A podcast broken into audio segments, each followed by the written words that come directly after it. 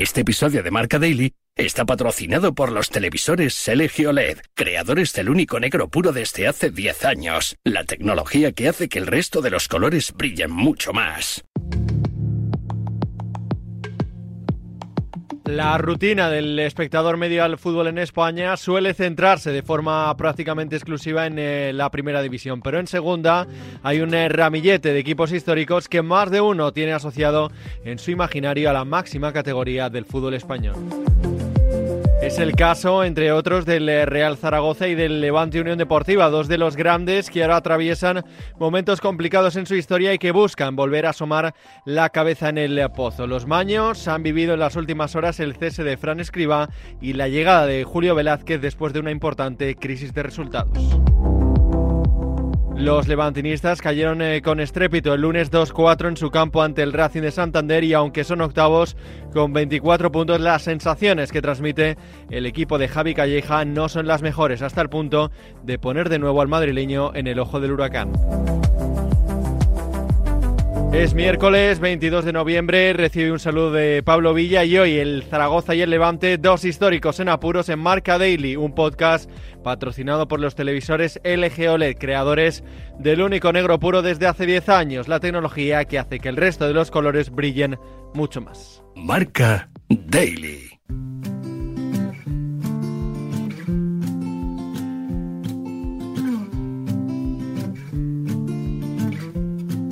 Que uso mucho es que la despedida es, es, para agradecer, tiene que ser para agradecer las cosas y nunca para reprochar y, y hoy no va a ser la excepción. Quiero agradecer a, a, todo el mundo que me ha apoyado desde que llegué, hemos pasado un año y pico, siempre lo he dicho muchas veces y además ha sido real. Y ahora creo que, que me, se me puede creer más en el, en el adiós que he pasado un año y pico muy bueno en una ciudad extraordinaria, con una afición que, que, me ha tratado muy bien siempre, o que nos ha tratado muy bien siempre, y la verdad es que estoy enormemente agradecido a todo el trato recibido.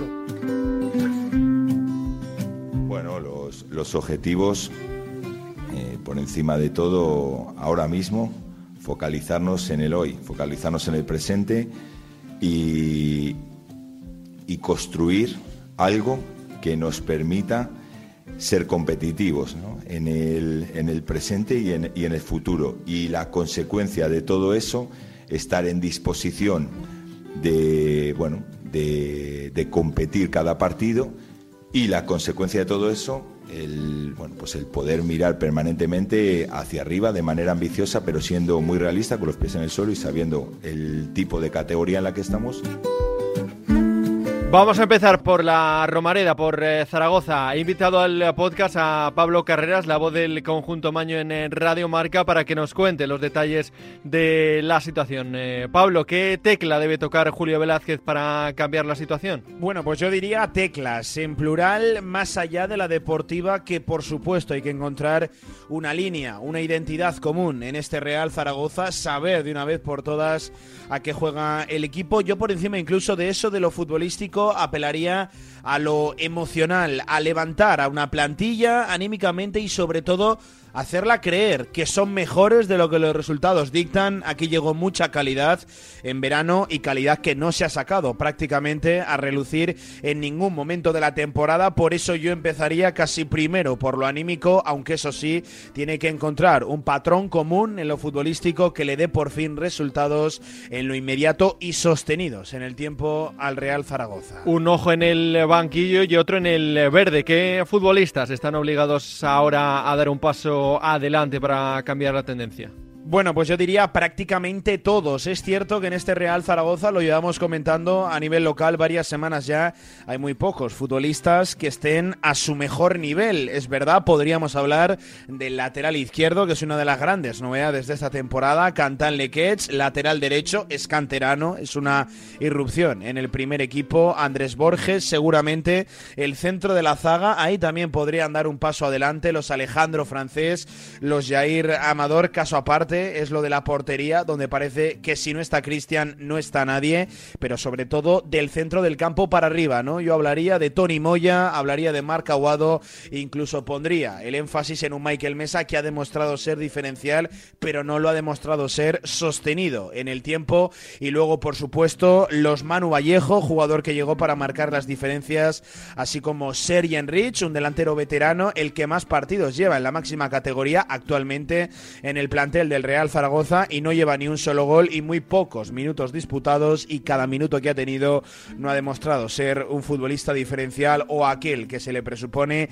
Yo hablaría más allá de aquellos futbolistas que tienen que dar un paso adelante, hablaría de un paso al frente en lo general. Con el eh, cambio de técnico, la ilusión parece que ha vuelto a Zaragoza. Carreras, ¿qué objetivos se debe fijar el eh, club aragonés para el final de temporada? Bueno, es muy difuso, ¿no? Hablar a estas alturas de temporada de un objetivo, si bien es cierto, una categoría tan larga de 42 jornadas queda mucho, pero se lleva ya bastante también de ella, de la temporada. Llevamos 16 jornadas, 48 puntos puestos en juego.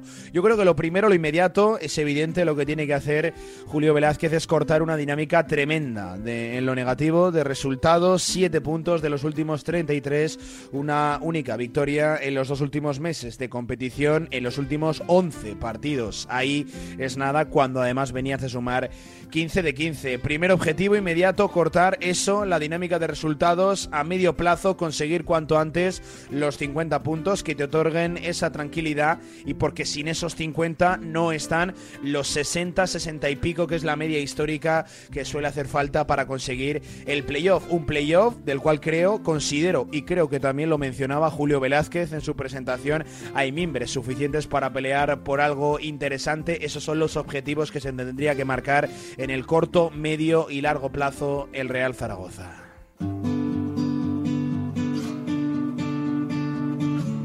Pues lo interpreto como es el fútbol. Y tienen todo el derecho del mundo, respeto su opinión. Eh, al final, los entrenadores sabemos que, que esto funciona así y igual que, por supuesto, eh, eh, me encanta cuando han ido las cosas bien y bueno, pues el, la opinión era, era diferente, hoy han mostrado otro tipo de, opinión totalmente respetable.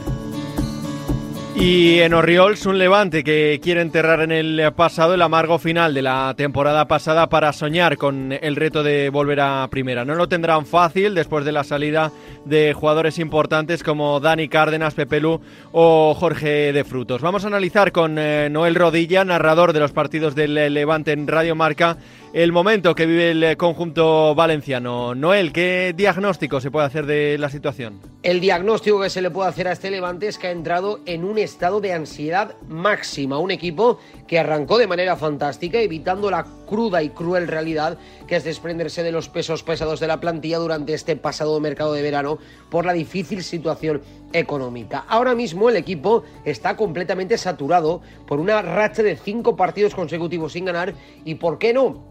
De tener que afrontar la triste realidad que tiene ahora mismo el equipo en este nuevo curso. Los granotas han pasado de ser el equipo con mayor presupuesto de la categoría a ser uno de los más pequeños de todo el campeonato a nivel económico, cosa muy complicada de digerir y que los más jóvenes del plantel están intentando sacarlo adelante. Ahora mismo lo único que le queda al equipo es seguir trabajando para volver a engancharse a los puestos de playoff. ¿Hasta cuándo tiene crédito Javi Calleja?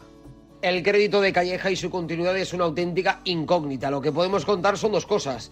La primera es que es la mano derecha de Felipe Miñambres, ya que el director deportivo decidió darle continuidad del cargo a pesar de no conseguir el ascenso a Primera División y un posible despido del madrileño podría catapultar la salida del Leones. Y paralelamente, parte de la afición granota ya demanda su cabeza tras cosechar cinco partidos consecutivos sin perder y, ¿por qué no?, continuar después de aquel fatídica noche con el gol de Villalibre. Lo que está claro es que desde la junta directiva del club están tranquilos y Calleja tiene rédito suficiente para seguir en el banco Granota al menos hasta estas navidades, aunque viendo el turmale que le espera al equipo antes de fin de año, parece difícil verlo mucho más tiempo viendo cómo llega el equipo. Y Noel, la pregunta del millón, ¿eh? ¿se sigue confiando en el ascenso? El ascenso, sin lugar a dudas, la palabra más repetida en los Riols desde el inicio de la temporada, dejándolo en el aire en muchos momentos por parte de la nueva directiva Granota cuando se le preguntaba en rueda de prensa y ellos contestaban con frases como el año pasado, el ascenso era una obligación, este año es una ilusión. Sin embargo, diferentes jugadores del primer equipo han afirmado públicamente que no tienen otra cosa en mente que es luchar por ello.